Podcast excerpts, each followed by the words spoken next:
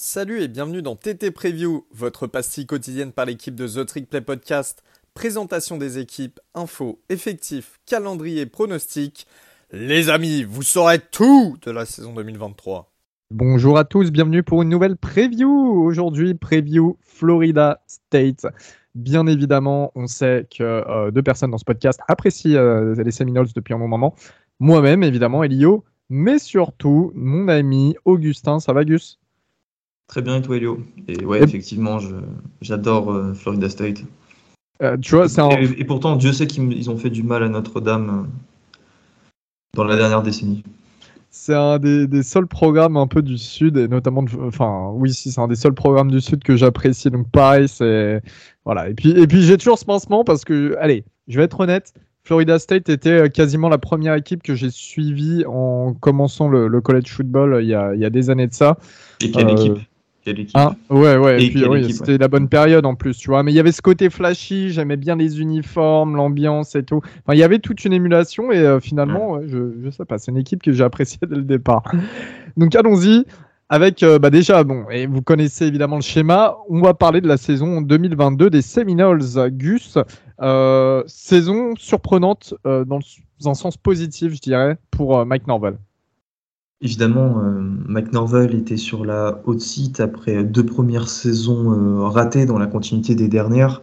En 2021, il était à 5 victoires et 7 défaites. En 2020, à 3 victoires et 6 défaites pendant le Covid. Euh, là, cette année, en 2022, bah, Florida State termine avec un bilan de 10 victoires pour 3 défaites, 5, victoires et 3 défaites en ACC. voilà, il met première saison en fait en positif maintenant depuis 2018.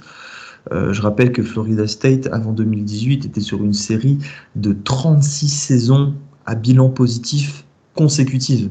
Donc euh, voilà, c'était vraiment une anomalie euh, de voir ces Seminoles-là en dilettante. après, bah, le départ de, après le départ de Jimbo Fisher pour, pour Texas AM. Et là, on sent que Florida State a repris du poil de la bête. Et vous allez comprendre après pourquoi avec Helio, on est hyper optimiste. Alors, je pense que je mens pas trop si, on, si je dis qu'on a peut-être un excès d'optimisme, Elio, mais euh, c'est pas faute d'avoir les arguments pour l'être. Hein. Ouais, évidemment. Bah, euh, en fait, comme tu disais, Normal qui était sur la haute site depuis euh, deux saisons négatives avant, on voit qu'il y a un réel changement dans l'équipe, on voit qu'il y a une progression enfin, pas sous-estimer des victoires face à LSU, à Miami. Alors, malgré des saisons compliquées hein, pour, euh, pour les équipes, sauf LSU, mais malgré des saisons compliquées, Miami, Florida, Oklahoma, c'est quand même des grosses victoires pour Florida State. Et, euh, finalement, bah, comme tu le dis, le programme qui va dans le bon sens, 11e du dernier iPeople. Euh, ça bah, va dans le bon sens. Tu veux, tu veux qu'on parle de l'intersaison? et, dans le bon sens, en fait, c'est cette dynamique. Euh, il termine 11e du dernier People parce qu'en fait, il termine la saison avec 6 victoires d'affilée, dont la magnifique victoire face à Oklahoma, qui était une meilleure, euh, une très bonne équipe lors de ce bowl, au, Cheese Bowl. Donc voilà, Florida State, grosse, grosse saison. Et euh, le fait d'avoir terminé voilà, cette saison avec 6 victoires d'affilée, d'avoir perdu très peu de joueurs à l'intersaison, comme vous allez le voir, d'avoir un super quarterback et d'avoir réalisé une intersaison exceptionnelle dont tu vas nous parler maintenant, laisse présager une très très grande, un très très grand cru 2023. Bah, il y a énormément de retours déjà parce que euh, il n'y a qu'un seul départ du côté de la, grande ligue de la NFL, c'est euh, le safety Jamie Robinson, très bon safety, hein, qui est parti au cinquième tour chez les Carolina Panthers. Euh, et en revanche, en plus de récupérer donc énormément de joueurs qui étaient là la saison dernière, il y a beaucoup de commits, il y a beaucoup de transferts. Au niveau de la classe des commits, c'est la 16e meilleure classe du pays, avec énormément de joueurs de Floride. Et ça, c'est important de le dire parce qu'on sait que la Floride euh, produit du grand cru au niveau, de, au niveau euh, du football lycéen. Mais il faut savoir recruter dedans quand tu as Miami à côté qui a euh, une île de, de fou, disons-le clairement. Quand tu as Florida à côté, quand tu as UCF maintenant qui passe dans le Power 5 et qui a Gus Malzahn qui reste un bon recruteur. Et, euh, et, puis, quand, et puis quand tu as tous les autres programmes du pays qui viennent se servir, quoi, comme Alabama, tout ça. Quand tu as les gros programmes de ACC qui viennent piocher évidemment en Floride, sans compter pareil les autres programmes qui viennent de l'autre côté du pays. Donc bref, faut, faut, faut faire son trou dedans et, euh, bah, c'est ce qu'a fait euh, ce qu'a fait Florida State. Il y a également un joueur 5 étoiles, Aikim Williams, qui est le quatrième meilleur receveur de cette QV. Et surtout, Mike Norvel, en plus de ça, a réalisé une top classe de transfert. Euh, je pense que, alors, c'est la neuvième meilleure classe selon 247, mais je pense que toi et moi, Gus, on est à peu près d'accord sur une chose, c'est quasiment la meilleure. Ah bah oui, c'est même de loin la meilleure du pays, je trouve, parce qu'il y a 7 transferts dans le top 50. Euh, c'est plus que quiconque, plus que LSU notamment, plus que USC. Euh, on va en parler là quand on présentera l'attaque et la défense, mais en fait, Florida State est une équipe qui voit le retour de 87% de ses joueurs, soit le meilleur ratio de tout le college football selon Bill Connelly. Euh, je vous invite à aller voir sa page sur ESPN. En fait, sur les 131 équipes de FBS, il, euh, comptabilise le nombre de retours attaque et défense. Et voilà, Florida State a le meilleur total. Et pour euh, combler, on va dire, ces 13% restants, ou même pour remplacer des titulaires déjà existants, et ben Florida State est allé chercher mais des joueurs exceptionnels sur le portail des transferts. C'est pourquoi Elio et moi, on les considère comme euh, la, meilleure classe de recrutement euh, sur le portail des transferts, précisons-le, précisons-le du pays. Justement, on va s'orienter vers, vers l'attaque de Florida State car bah, pas mal de joueurs euh, de, cette classe de, classe de transfert du portail, du portail des transferts euh, sont venus euh, rejoindre l'attaque. Déjà au poste de quarterback, on retrouve un certain Jordan Travis, Augustin, et Jordan Travis qui a très bien mené son attaque. Je crois que c'est 36,1 points par match, donc la 16e meilleure attaque du pays en 2022. lui, ses stats parlent directement, non? Ouais, ouais, surtout que on avait parlé, on avait fait déjà la preview de Florida State l'an dernier. On, était vraiment conscient de son potentiel, on savait ce que Jordan Travis était capable de faire. Ce dont en fait, on, hésitait sur euh, sa capacité à être constant et à mener une équipe. On voyait les flashs évidemment, mais on ne se disait pas qu'il était capable de réaliser une saison comme ça, et il l'a réalisé. Il termine euh, la saison 2022 avec 3214 yards pour 24 touchdowns et 5 interceptions, et 417 yards et 7 touchdowns à la course.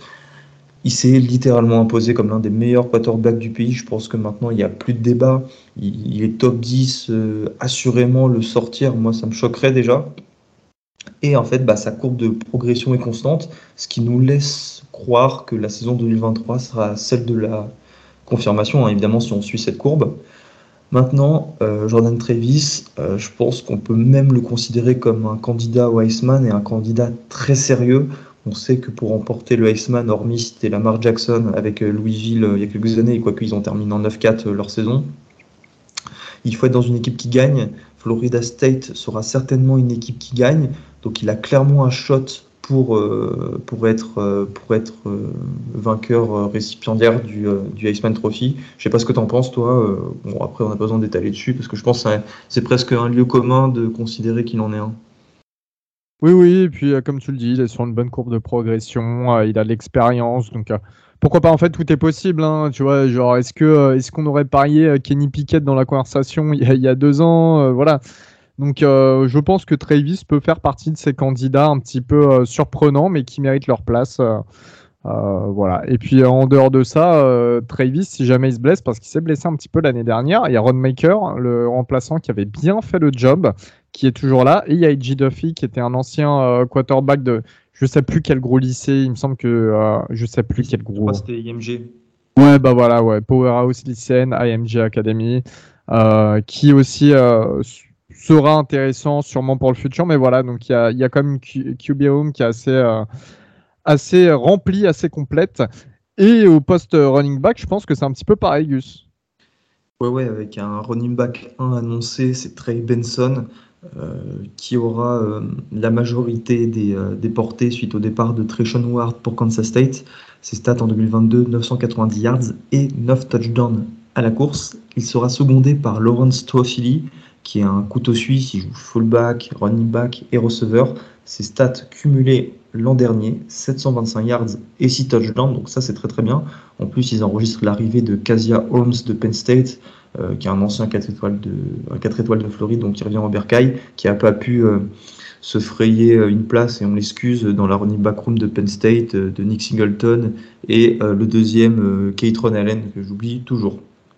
Chez les receveurs, superbe duo avec Johnny Wilson et Keon Coleman, voilà, qui nous fait oublier en fait la perte de Micah Pittman pour Utah. Johnny Wilson, vous connaissez, il était à Arizona State et il nous a sorti une grosse grosse saison 2022 avec 897 yards, 5 touchdowns pour une moyenne du coup de 21 yards par catch. C'est un receveur qui est atypique puisqu'il mesure 6-7. 6-7 en. Euh, c'est combien? C'est 2 mètres, je crois, Elio? Il me semble, ouais. Dans ouais, c'est voilà, mauvais pour convertir en règle générale, c'est pour ça que je parle souvent en mètres, mais ouais, il me semble bien. C'est un receveur de 2 mètres qui est hyper impressionnant et qui s'impose aussi comme l'un des meilleurs à son poste du pays. Et il sera, euh, j'allais dire secondé, mais non, même pas. Euh, il, partagera la majorité des réceptions avec Keon Coleman, qui vient tout juste d'arriver de Michigan State. On enregistre le 24 mai. Qui, avec les Spartans, en 58 réceptions, euh, a fait 798 yards et 7 touchdowns. C'était l'un des derniers joueurs les plus convoités sur ce portail des transferts. Et c'est vraiment très, très bien que ce gars arrive parce que il nous donne une raison de plus d'espérer une excellente saison des Seminoles. Chez les Titans, excuse-moi, juste ça sera intéressant. Euh, la, la, preview, je sais plus si je suis dessus, mais la preview de Michigan State sera intéressante. Mel Tucker, hmm. Voilà. Ça perd beaucoup de joueurs. Ouais. avec un gros contrat derrière, mais bon. C'est comment chez les Titans, Yo? Là aussi, bah, ça dérange pas la règle. Justement, en fait, il y a un tight end qui est parti. Euh, il est chez les Packers, je crois. Il va faire la pré-saison chez les Packers, donc il est parti vers la NFL. Euh, il y en avait un deuxième qui passait sophomore, qui avait un petit peu vu le terrain. Donc du coup, c'était quand même assez pauvre la end room. C'est pas grave, le portail des transferts existe évidemment. Ils ont et, euh, Norvel qui récupère deux des meilleurs tight ends du, portail justement avec James Bell qui arrive de South Carolina. Euh, qui a un énorme couteau suisse. Il peut courir et tout. Il peut un peu tout faire, James Bell. Il est très intéressant. Euh, il a plus couru que réceptionné de ballon en 2022, justement. Donc voilà, c'est euh, quelqu'un qui va être. Qui va encore apporter un danger, j'ai envie de dire, sur cette attaque de, Florida State. Il est accompagné de Kyle Morlock, qui vient de Shorter en Division 2, donc en deuxième division, qui était très convoité par les facs du Power 5. Alors, n'oubliez pas, quand on vous dit qu'il y a les joueurs qui arrivent de FCS, de deuxième division, etc., euh, on prendra un exemple tout à l'heure qui est très concret chez Florida State. Mm. Mais il y a des joueurs très intéressants qui sont euh, tout à fait euh, développables pour, pour la, division 1 et Ken Morlock en fait partie. Donc voilà, c'est assez intéressant. On aura un beau duo de, de avec un mm. Jane Bell qui en plus peut faire autre chose. Donc je pense que ça va être assez complémentaire. la O-line, elle se situe comment? La line euh, bah, Florida State, euh, pour le coup, contrairement euh, aux autres postes, c'est l'escouade qui a subi le plus de pertes, mais c'est pas grave. Comme tu l'as dit, ils sont allés sur le portail des transferts pour les compenser, avec trois arrivées. La première de Casey Roddick de Colorado, Keandre Jones d'Auburn et surtout Jeremiah Byers de UTEP, qui est le deuxième offensive tackle sur le portail des transferts. Voilà, en grosso modo, c'est tous des grosses prises. Ils devraient tous être titulaires, ou au moins deux, et euh, c'est Jeremiah Byers qui sera le left tackle si tout se passe bien. Maintenant, on passe à la défense. Euh, défense très importante, euh, Elio, parce que moi, c'est plus peut-être ce qui m'a marqué en, 2022. C'était l'une des équipes les plus physiques du pays. Et là, ça dérogera pas encore à la règle cette année. C'est une équipe qui a beaucoup de taille, notamment sur la D-line, des linebackers, des énormes linebackers. Euh, est-ce que tu peux nous en parler euh, un petit peu? Bah, tu parlais de la on parlait de la meilleure, euh, la 16e meilleure attaque du pays en 2022. Là, c'était la 21e meilleure défense du pays également, avec 20,6 points par match en moyenne d'encaissé.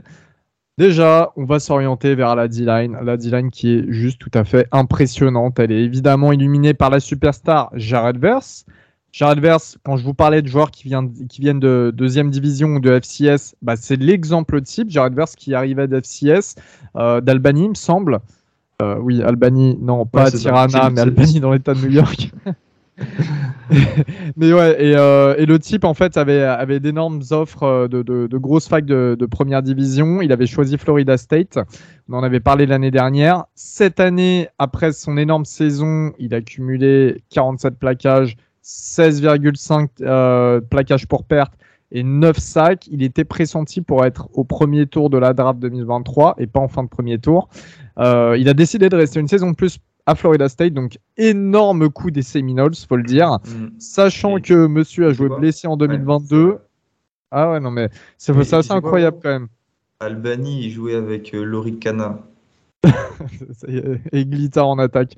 Euh, il a joué blessé en 2022. Enfin bref, euh, Jared Verse l'année prochaine, ça risque d'être un monstre et peut-être le meilleur defensive end du pays.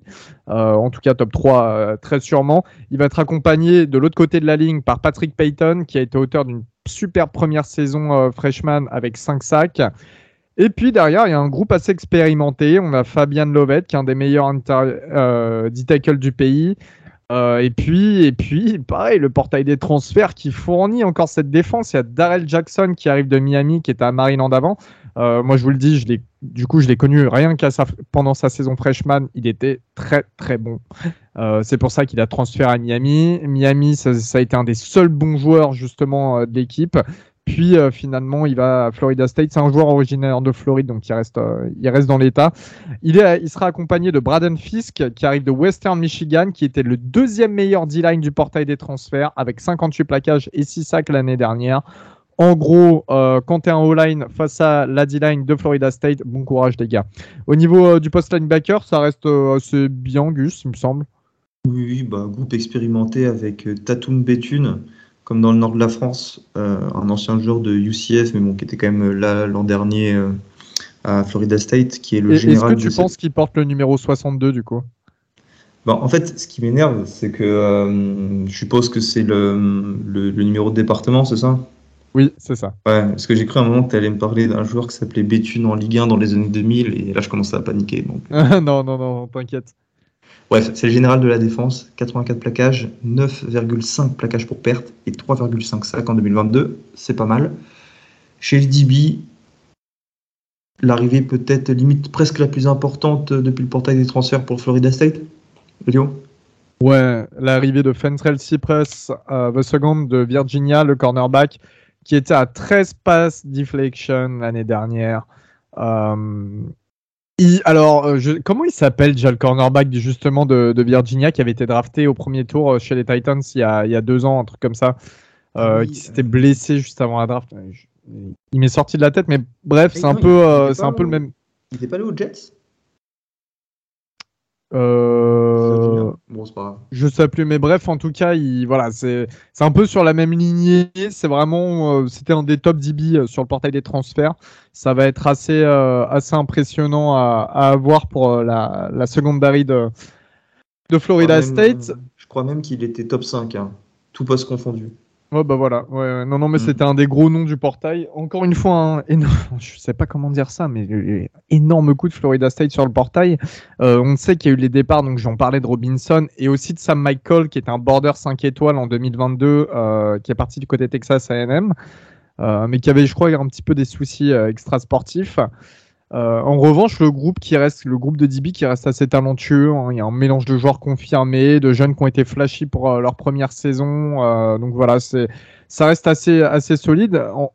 En, tout et pour tout, cette défense, elle, fait assez flipper pour les adversaires. Surtout en ACC, on sait que les ACC ces derniers temps, c'est un petit peu un ton en dessous. Et je pense que là, Florida State bah, a le matos pour, pour faire très mal, que ce soit en attaque ou en défense. Et justement, on va analyser ce calendrier, Gus un calendrier euh, particulier et je trouve euh, assez difficile, bien que ça soit un ACC. Alors, euh, je largue de, de, la façon suivante, c'est que les quatre premières semaines seront primordiales si Florida State se qualifier en, se qualifier en playoff, puisque le premier match qui aura lieu dans la nuit de dimanche à lundi sera face à LSU le 3 septembre au Camping World Stadium d'Orlando. Donc voilà, là c'est un match prime time à 1h30 du matin sur ABC euh, immanquable. Euh, revanche de l'an dernier, hein, je vous rappelle que Florida State avait battu euh, les Tigers sur, sur une, transformation, une conversion à deux points. Non, pas, même pas, c'était pas même pas une conversion à deux points, si, c'était sur une transformation ratée. Après Southern Miss Boston College et déplacement à Clemson. Là aussi, il faudra certainement un match en, prime time. Et si Florida State remporte ces deux matchs, bah, là, ça sera une place en playoff assurée à condition qu'ils perdent aucun match ensuite. Euh, parce qu'après ce match face à Clemson, il y aura une, bye week. Maintenant, je pense, Elio, s'ils perdent juste un seul match avec ce calendrier, euh, ça pourrait passer pour les playoffs. Faudra voir comment ça se goupille avec les autres équipes euh, pour savoir qui pourrait leur couper l'herbe sur le pied. Mais sinon, en fait, c'est un calendrier qui leur permet d'aller en playoff. Et je pense que c'est euh, très bien. faut pas viser trop facile. En plus, Florida 7 commencera très haut dans les people de pré-saison et dans le classement du comité. Euh, bien qu'il commence à la week 6, le classement du comité. Euh, Florida State, avec ce calendrier, est en droit de rêver au playoff. Et ça serait un premier voyage depuis 2014. Hein, je rappelle que Florida State va enfin, est le premier champion national de college football dans l'ère des playoffs à 4. Justement, avant de passer un, petit peu à nos pronostics, j'avais euh, cette question. À l'instant T, là, maintenant, tout de suite, euh, on démarre l'été 2023. Est-ce que pour toi, Florida State est peut-être un programme du top 4 Honnêtement, Elio, après euh, tout ce qu'on vient de dire, c'est clairement un plaidoyer ce qu'on vient de faire. Hein. Pour moi, c'est presque indiscutable. Euh, parce que euh, tu as la dynamique de 2022, tu perds quasiment aucun joueur, tu as tous ces transferts qui arrivent et qui vont apporter tout de suite et euh, qui vont rendre cette équipe encore meilleure. Tu as ce calendrier qui leur permet d'aller en playoff. Enfin voilà quoi, je pense que Florida State, et en plus ils ont un super quarterback, l'un des 10 meilleurs quarterbacks du college football, ce sont suffisamment d'arguments pour justifier une place parmi les 4 meilleures équipes du pays, à côté de Georgia, Michigan, et enfin voilà, moi, la question, en fait, je la pose négativement. Après Georgia et Michigan, tu mets qui devant Florida State et Léo J'étais en train de réfléchir. En fait, Georgia, il y a quand même eu beaucoup de départs, mais on sait qu'il y a beaucoup de gens derrière. Michigan, moi, je suis moins, moins chaud que tout le monde euh, sur Michigan. Je trouve que, alors, il, Après, ils font le consensus, mais ouais. Ouais, ouais, sur le consensus, on est d'accord. Ouais. Après, en, fait, il n'y a pas une équipe de college football actuellement euh, que je trouve, à part peut-être Georgia, que je trouve euh, imbattable, où je trouve, où je ne trouve pas de faiblesse, si tu veux. Alabama, il change de quarterback. Il, je sais pas, il n'y a pas trop de noms encore en attaque par rapport aux dernières années où on connaissait d'avance les joueurs. Ohio mm. State, il y a la question qui va se poser autour de est-ce que Kyle McCord va bien reprendre le flambeau. Euh, tu vois, il y a tout ça. Euh, c'est qu'il n'y a, pas de, de, de, trucs figés dans le marbre, il n'y a pas de. Autant voilà. de. Comment on dit C'est quoi déjà le, le, bon mot Autant de. Bah, d'affirmation, enfin, je sais pas, de. Il n'y a, y a, rien de sûr, quoi. Il y a rien de sûr. Euh, voilà, USC c'est pareil. On se pose encore des questions sur les histoires de défense. défense. Voilà, tu vois. Donc, mine de rien, en fait, évidemment, moi, il y a toujours un truc qui me fait un petit peu peur, c'est Mike Norvell. Je suis toujours pas convaincu à 100% euh, sur le coach, même s'il y a de la progression, mm. et ça, faut pas le nier. Euh, en dehors de ça, faut aussi que ça clique parce que quand tu prends beaucoup de joueurs sur le portail des transferts, ils peuvent être très bons, mais il faut que ça clique rapidement. Ça, c'est important, sachant que, comme tu l'as dit, ça démarre avec LSU et Clemson en quatre matchs. Il faut que ce soit intégration rapide. Euh, bah, justement, on va s'orienter vers les pronostics. Hein moi, au plus haut, je vois une saison aller à 10 victoires, 2 défaites, je dirais. Alors encore une fois, là juste avant, on a donné euh, top 4 à l'instant T maintenant. Moi, je vais me projeter sur la saison. Euh, peut-être 10 victoires, 2 défaites, et c'est toujours possible parce que, encore une fois, LSU en week 1, ça me fait peur, euh, même si je sais que Florida State est très bien capable de gagner. Clemson, Clemson, ils me font de plus en plus peur. J'ai l'impression que l'ego de Dabo Swinney va beaucoup jouer cette saison. On en parlera pendant la preview. Euh, et puis, tu sais, il y a des matchs qui peuvent être un petit peu chiants. Hein. Le déplacement à Florida, admettons que par exemple, euh, Florida State fasse une superbe saison. Florida. Euh, voilà, Florida, leur objectif, ça va être de la saboter. Et je pense que Florida, justement, va pas être en grande, grande forme cette année. Enfin, pas en ultra forme. Et euh, un des seuls moyens de bien sauver leur saison, c'est de taper Florida State qui fait une bonne saison, tu vois. Donc le déplacement à Gainesville. Euh, comme Cologne ce week-end en Bundesliga. Tout à battre, fait. battre le Bayern pour que leurs copains du Borussia, je crois ils sont les, les supporters sont potes. Voilà pour que le Borussia soit champion. Tu vois, comme quoi. Mm. Et, non, belle analyse. Et, et, voilà. Et après, bon, euh, pour moi, toutes les équipes de, de d'ACC sont battables, hein, évidemment, mais, euh, mais on n'est jamais à l'abri, à l'abri d'une surprise. un relâchement. Hein. Tu te déplaces à Wake Forest, tu te déplaces à, à Pitt. Ça peut toujours arriver. Mais voilà, je, vois ce, au plus haut une saison à 10 victoires, 2 défaites, et au plus bas, une saison à 8 victoires, 4 défaites. Euh, toi, tu, et encore une fois, moi, c'est un petit peu Norvel euh, qui, me fait peur. Hein. C'est plus à, ce niveau-là. Toi, comment tu, tu situes euh, cette année? Bah, Au regard des certitudes que l'on a avancées, le plafond pour moi, c'est 11 victoires une défaite. Et le plancher, 9 victoires et 3 défaites. Donc voilà, je recule, j'avance et recule le curseur que d'un fait. Enfin, que, d'une victoire ou d'une défaite euh, comparée à toi. Je pense aussi comme toi que le plus grand adversaire de Florida State, euh, c'est eux-mêmes en fait, ce sont eux-mêmes. Euh, est-ce que Mike Norvell va réussir à, tenir cette pression? Toute la saison C'est une situation nouvelle pour ce coach d'avoir l'obligation de remporter tous les matchs. c'est pas du tout facile d'être dans cette situation. Et voilà, c'est s'il arrive à avoir cette constance toute la saison, bah, que Florida State sera une équipe dont on se souviendra euh, les prochaines années. Exactement. En tout cas, on souhaite euh, beaucoup de bien à cette équipe. Moi, j'aime beaucoup la façon dont elle a été euh, formée, du fait qu'ils ont développé des joueurs et à côté, ils n'ont pas hésité bah, à continuer de bien recruter, plus aller chercher des mecs intéressants sur le portail des transferts. j'aime beaucoup cette recherche d'aller chercher des joueurs euh, aussi sur le portail qui viennent de Division 2 ou du FCS, tout ça, tu vois. Euh, je trouve que c'est des bonnes idées, ça a bien été mis en place par Norvel. Et euh, je trouve que Florida State, encore une fois, c'est une équipe qui avait un lustre d'antan faut retrouver ça, faut retrouver du dynamisme pour les et, et pour moi, j'aimerais bien que cette équipe performe et, redore un petit peu son blason. Ça serait, ça serait bien pour le paysage du college football quand même. Juste un dernier petit mot à dire sur. Non, rien du tout, je suis d'accord. Et ben voilà. Merci de nous avoir écoutés. Comme d'habitude, on se retrouve très vite pour une nouvelle preview et on vous dit à la prochaine. Salut tout le monde. Salut à tous.